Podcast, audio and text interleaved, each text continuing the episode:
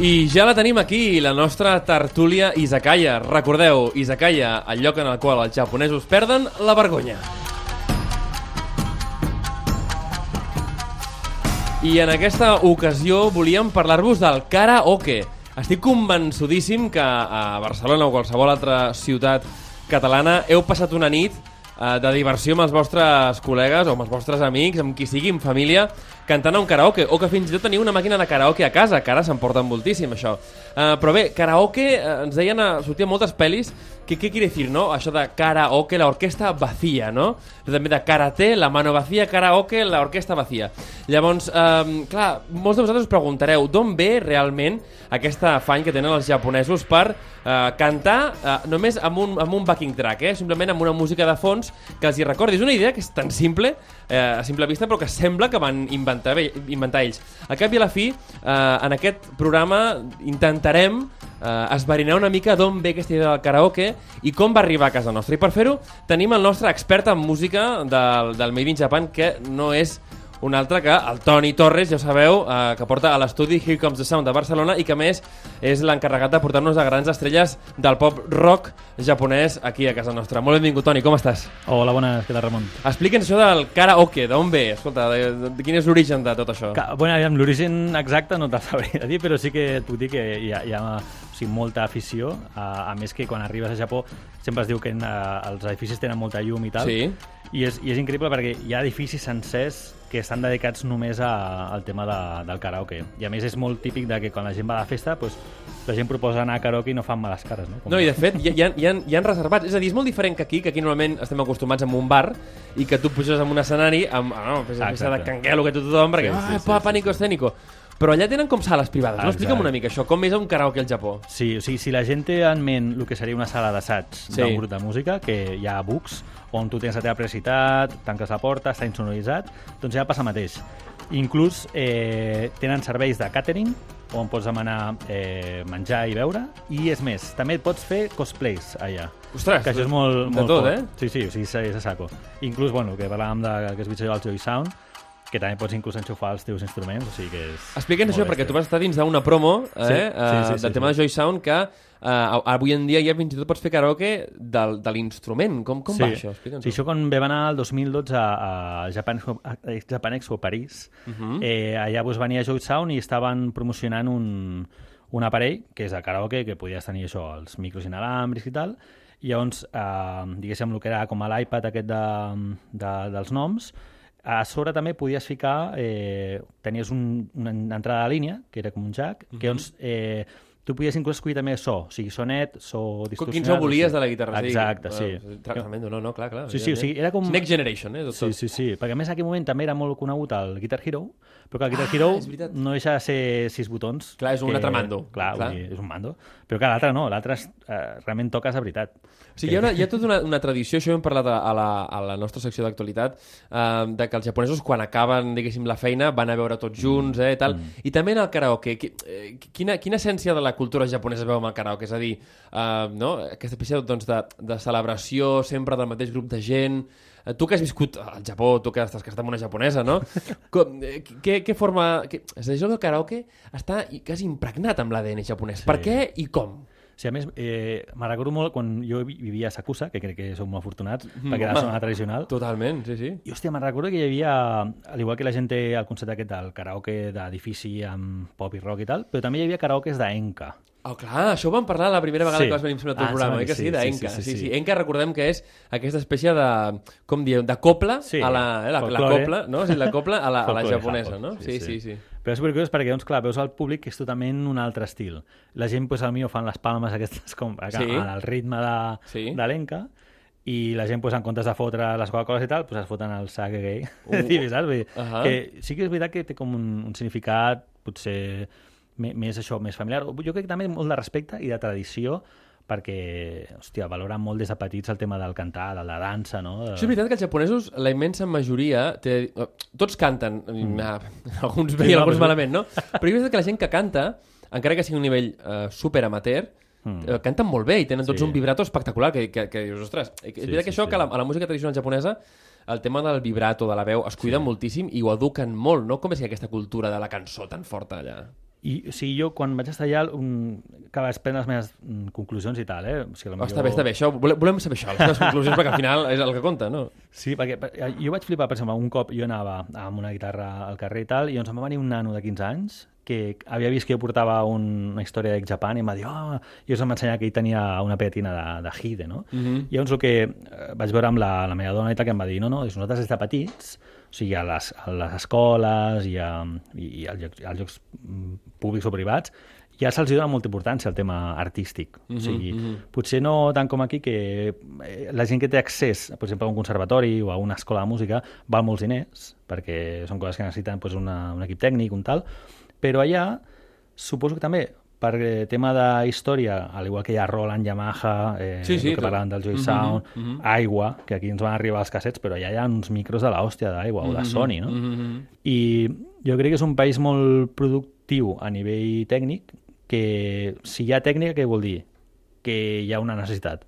Llavors jo crec que la cultura japonesa, o sigui, eh, arrel de que sempre han tingut una necessitat doncs, d'expressar... Eh, potser no són molt, molt expressius a, a nivell eh, del dia a dia, però en el tema artístic, doncs sí, per, per això hi ha tant, tanta cosa molt friki que diuen, no? De, perquè friki és tot, no? Vull dir... No, no, totalment. Sí. Escolta, dins fins i tot eh, hi ha una cosa que, que em sorprèn eh, i ara li demanarem al Fran a veure si ho, si ho troba, que fins i tot dins de la cultura del cine, si veiem una de les famoses pel·lis de, de cultura japonesa eh, que és Lost in Translation, Hòstia, i aquella sí. famosa escena en què està la, la Scarlett Johansson i el Bill Murray amb, Sí. una, amb un karaoke, no? i ells viuen la gran, la gran experiència Ja, ja.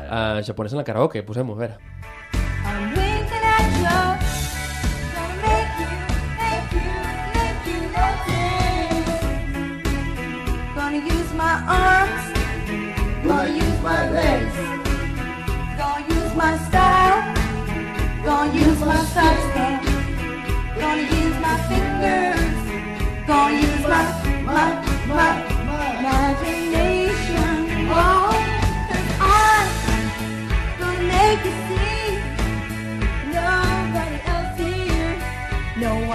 Me.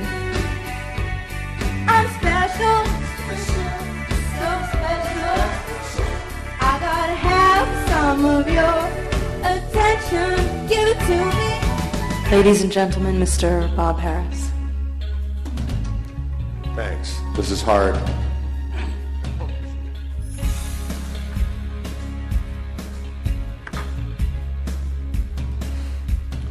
I could feel at the time there was no way of knowing fallen leaves in the night. Who can say where they're blowing? Veiem aquí que està cantant a pèl, eh? Realment. Sí, home. Aquí n'hi ha autotune encara. As the wind, Hopefully learning why the sea on the tide has no way of turning. Llavors, realment, el, el, el Japó també, per la, pels estrangers que hi van allà a visitar, el món del karaoke és una cosa que, que realment crida moltíssim l'atenció. Sí. Um, tu És que és baratíssim, eh?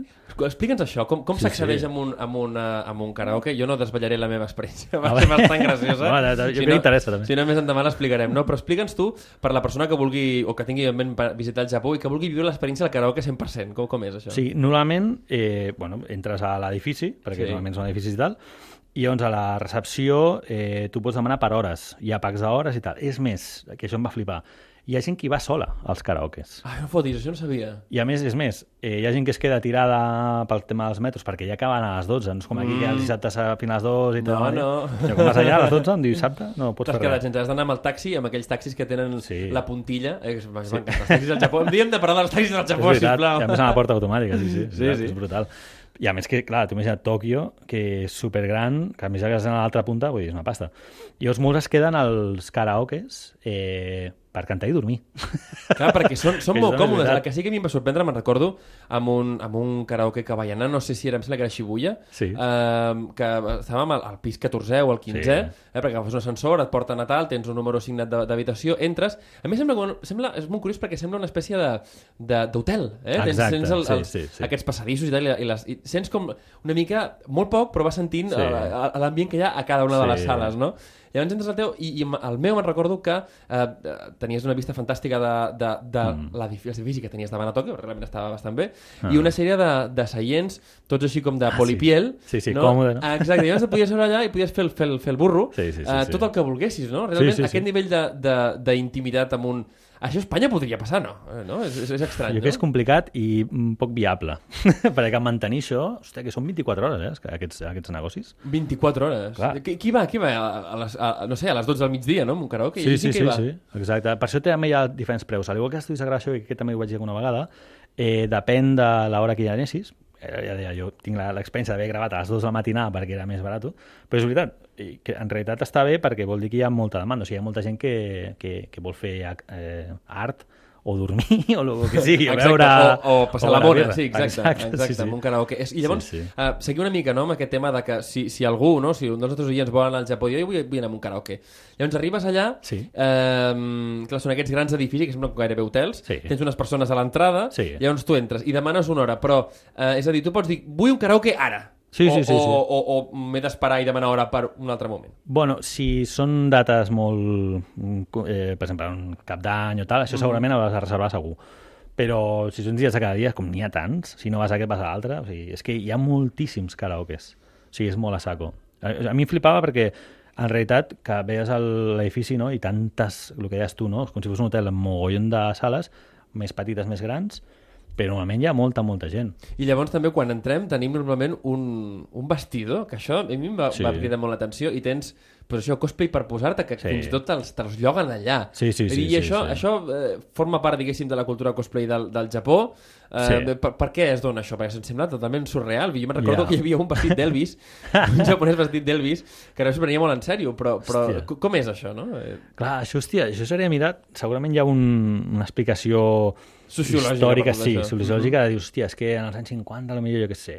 El que sí que crec que és un molt bon lloc, al igual que com el títol de la secció de l'Isakaya, on perden Sí. la vergonya, crec que el karaoke també és un lloc on, on perden la vergonya i, i la por de dir, hòstia, si s'han de baixar els pantalons, els baixen, segur, saps? Vull dir, Sí, sí, sí, és un lloc Sí, de, sí. de despiporre per ells, no? saco, Ah, sí, una, una, altra, una altra qüestió, no? Com, com... Digue'm, digue'm, digue'm. No, Sí, hi ha, un, hi ha una, una altra, perquè han començat a posar les càmeres Sí. de seguretat, perquè antigament es veu que no hi havia.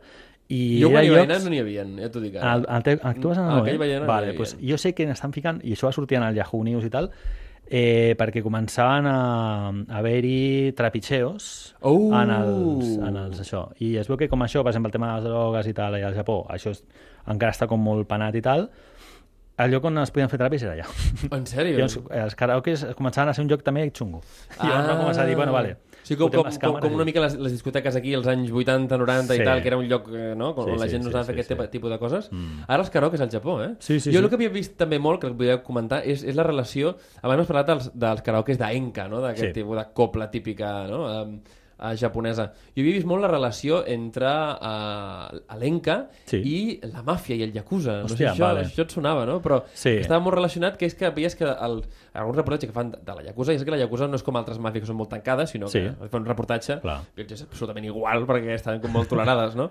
I que anaven, en fi, uns quants, anaven tots en grup al karaoke d'Enca. Ja. I allà eren com els, els reis del, del lloc, sí. no? Jo crec que al igual que a les empreses, eh, mm. on hi ha un jefe, i el jefe pues, té de 50 per arriba o 60 clavada, eh, segurament la música tradicional i el que se senten, pues, com aquí escoltes el flamenco Sí. o una sardana o el que sigui, eh, allà jo crec que l'enca és, és el que diu, hòstia, soc japo, oye, Jo quiero cantar apetece", mi canción, sí. no? I a més, Mm. normalment, eh, les temàtiques és el que deies, no? De, són, són desgràcies o són coses Sí, així, sí. com el blues als Estats Units, no? Vull dir, òbviament, és Bueno, és, no? és Però, música de postguerra, en realitat, Sí, sí, no? és Dels veritat, 50, clar, clar. és música de postguerra. Sí, no són els Beatles, ah, she love you, yeah. No, no, no, tot i que Sí, en canten molt, eh? Escolta, Sí, sí, sí, sí, sí, al sí. Japó hi ha un, hi ha un The Cover, no? I tant, i tant, sí, sí. molt- escolta, Això també expliquen- donaria per un programa, Ah, eh? Bueno, explica'ns-ho, perquè està molt relacionat amb el tema del karaoke. Sí que és veritat que vaig veure amb aquell home jo vestit d'Elvis, de, de, però vaig veure moltíssima gent al Japó, en general, eh, músics de carrer cantant Beatles, no? Sí. I això també eh, entra moltíssim al món del karaoke. Com Sí. és que hi, ha, que hi ha aquesta Beatlemania al Japó encara avui en dia, no? O sigui, que històricament, ara em posaré passat, però... en Endavant. el- o sigui, en l'any 66 els Beatles van anar a tocar a lo que van construir... O sigui, el Budokan es va construir el 64 Mhm. per arts marcials i punto. I punt. O sigui, ho van fer les altes esferes, es van gastar la pasta per fer coses tradicionals japoneses i tal. Però, pues, hòstia, dos anys després va i, i Beatles va i toquen allà. L'any 60 O sigui, si ja costa tocar en el Budokan, doncs imagina't l'any 64 un grup de Liverpool, que segurament no el sabien ni fotre en el mapa, uh -huh. eh, van arribar allà. I llavors, eh, el primer cop que els Beatles estan amenaçats de mort va ser a Japó. Oh, Sí, sí, sí. Això ningú s'ho espera, eh? Això no s'espera, però és que... Eh, Perquè se sabia el tema de Lima, ai, de, de Lima, perdona, de, de Manila, que quan van estar a les també. Filipines... Ui, bueno, és que ja quasi... quasi, quasi Que- sí, sí. O sigui, quasi se, sí, es maten amb el tema de la- l'avió. Però, però això se sabia, no? Que a Lima... Ai, que, que a Sí, sí, sí, passat, eh? A Manila havien sí, tingut sí. molts problemes. Sí, però això sí. del Japó no, explica'ns-ho, explica'ns-ho, és molt sí, a, interessant. A Japó va ser molt, in- molt, in- molt important, a més, perquè la uni... o sigui, jo soc col·leccionista de Beatles i l'única obra de pintura de Beatles es va fer a Japó i es va fer en l'Hotel Hilton. Què vol dir l'única obra de pintura dels Beatles? Exacte. Explica'ns. Sigui, clar, com, eh, quan, com estan tan amassats a mort, Sí. però, eh, al igual que va passar aquí a Espanya l'any 64, quan van venir a Barcelona i Madrid, eh, la gent jove els volia. Sí. O sigui, eh, es van rebentar a Budokan. Sí. O sigui, es van anar a saco. Eh, no els van deixar sortir de l'hotel Hilton, de, que, que està allà a Tòquio. No? Ahà. I llavors, a l'hotel Hilton va posar, eh, hi ha un, en el Museu Edo, pots veure un, una, una pintura clàssica que posa, eh, en, en Japó, no, òbviament, posa eh, Chicas Heroes, que aquí no estan els Beatles. I era mentida, perquè sí que estaven allà. Perquè no els van deixar sortir eh, de l'hotel. Llavors, clar, com no tenien res a fer, eh, pues, bueno, es, eh, va venir un qüestionista i tal, i els hi van fer eh, dibuixar una, una pintura. Amb En ells? aquarela, amb ells. Oh! Sí, sí. Al igual que aquí, eh, van anar a unes bodegues de, de Sí. tinta i van firmar unes botes. Sí, sí, sí, pues sí. allà van fer una obra. I llavors aquesta obra que una pasta increïble, no? perquè és una obra pues, que està pintada pel, pels, quatre, Beatles, no? Pels Beatles, sí, sí. I a més hi ha molta història. I a més el, també el Paul McCartney, l'únic cop que ha estat a la presó ha estat, estat al Japó. ha estat al Japó. Sí, tenència marihuana, eh? Sí, sí, sí, sí, O el Lennon, vull dir... Eh, jo, sempre, jo sempre tinc la, la teoria de, de, de que el, el, Lennon tenia aquella, o sigui, aquesta visió com molt humanitària o, de, o del tema... Ell va dir aquella frase de eh, sembla mentida que eh, la violència al carrer estigui tan acceptada, però que dos es facin un petó o estigui com tan mal vist. Jo estic segur que això també ho va pensar Javo, perquè eh, Ahà. inclús avui en dia també, si tu veus gent agafats a la mà o tal... El Japó... és- No, no, Sí, sí, eh? no està tan acceptat. Mm, Llavors jo crec que això ja va ser com encara més per dir, hòstia... Es va casar amb una, amb una japonesa, Clar, amb sí, una sí, filla sí. rica d'un banquer ric, no?, el Japó. Bueno, i a part que és bo que té eh, lazos amb l'emperador, que està... Uh, sí, sí. Ono, la família Ono. Eh? Bueno, Sí, és un, sí, Ono sí, és un nom sí. molt, molt gran al Japó. Eh? Per, Sí. per, per, qui no ho sàpiga, no, no, és un cognom sí, que no té sí. qualsevol persona. Bueno, el de l'OBC no sé si té relació, però també és Ono. Ah, escolta'm una cosa, va, per acabar, uh, deixa'ns la, la teva anècdota preferida d'alguna nit de karaoke uh, al, al Japó, alguna, alguna anècdota que tinguis d'una nit uh, esbojarrada al, amb algun karaoke, va. Vale, pues sí, hi havia un dia que estàvem a, o sigui, a- al, al karaoke Uh -huh. i, i es va acoplar un, bueno, un noi que era sud-americà, o sigui que és igual, perquè eh, era, era un dia que anàvem, a, anàvem al consulat, un noi del consulat que era Ahà. del consulat d'Espanya. I llavors el tema és que érem un grup bastant gran. Sí. I llavors, clar, la gent no el coneixia i tampoc el... Bueno, tampoc sabíem de què anava i tal. No, no sabíeu d'on havia sortit aquest Sí, home? exacte, sí, sí, sí. Realment no, no el coneixíeu? No, no el coneixíeu? Que... Bueno, sí, hi havia un que el coneixia. Un, vale, ok, sí, era, era l'amigo de Sí, tal, amigo no? de tal, Vale, vale, vale. que vale, aquí vale. és el que dèiem, que, que potser pues aquí, si hi ha algú que no el vols, pues, joder, es nota i et sents desplaçat i doncs no, no hi vas, o simplement diu, oye, tio, és un pesado, i la gent aspira i, Ja està. i cap a casa, no? En canvi, ja eh, es va liar de tal manera que va demanar com ell volia estar perquè li agradava molt el karaoke i va estar cantant sol com dos o tres hores amb tots allà, pues, bueno, a base de birres i de tal perquè no... Per aguantar. Sí, sí, per aguantar. I Però la gent eh, estoicamente, és el que dèiem, no? Que no Per la cultura que no. japonesa, no? Perquè no volen dir que no, no? Sí, sí, exactament. I això doncs, vau estar aguantant fins que el tio es va cansar o com va anar això? Sí, fins que la gent ja començava a dormir-se i, i va ser com en plan... Ostres, sí, sí, sí. Llavors eh, vau tornar a quedar no amb aquell home, no? Eh? No, no. no. Nunca más se supo. en fin, moltíssimes gràcies, Toni, per explicar-nos una mica el que és, eh, No, com es viu el, el karaoke allà. Us recomanem moltíssim que si visiteu Japó no deixeu d'anar a aquests karaokes, aquests multikaraokes, Sí, que si us podeu disfressar de Beatles, sí, sí. d'Elvis, de Mick Jagger sigui. o de cosplay, del que vulgueu, Sí, sí. feu perquè és una experiència realment divertida. Que ho feu amb japonesos, que feu amistat amb japonesos, perquè Ah, no clar, hi ha clar, clar. res millor Sí, que sí. sortir amb japonesos quan va una mica piripi, oi que sí? Clar, perquè a més t'ensenyen com funciona, perquè a vegades, clar... El, Clar, perquè està en japonès, cuidado, sí, sí, sí. millor no t'enteres de res. Clar, a més vols cantar una cançó que no saps quina és, perquè no... Exacte, doncs heu d'anar amb Sí, sí. japonesos, heu de viure l'experiència, que és una experiència molt kitsch, Sí. però us la recomano moltíssim. Si no, si no ho heu vist mai o voleu veure una mica, inspireu-vos amb aquesta pel·lícula Lost in Translation, que hi ha en aquesta escena boníssima. I en Agretsuko, que està ara a Netflix, que és aquest anime. Que és, és, és com un gatet o el Sí? que sigui, que quan va al karaoke, o sigui, és Sí? una oficinista, una salary woman, Sí? però quan va al karaoke es desmadra i canta death metal. vale, doncs quedem amb si aquesta. no l'has vist, t'hi vas a veure. No l'he vist. Com es diu? Com es diu? Agreitsuko. Agraïtsuko. Doncs va, entre Agraïtsuko i Lost in Translation segur que trobareu Sí, sí. alguna experiència que us motivi. Moltíssimes gràcies a Toni Torres de l'estudi. Here Comes the Sound i també promotor d'artistes japonesos aquí a casa nostra. Merci. Ens veiem aviat. Molt bé, Domo, arigato gozaimashita. Matane! A Onda Cero Catalunya, Made in Japan, amb Ramon Soler Padró.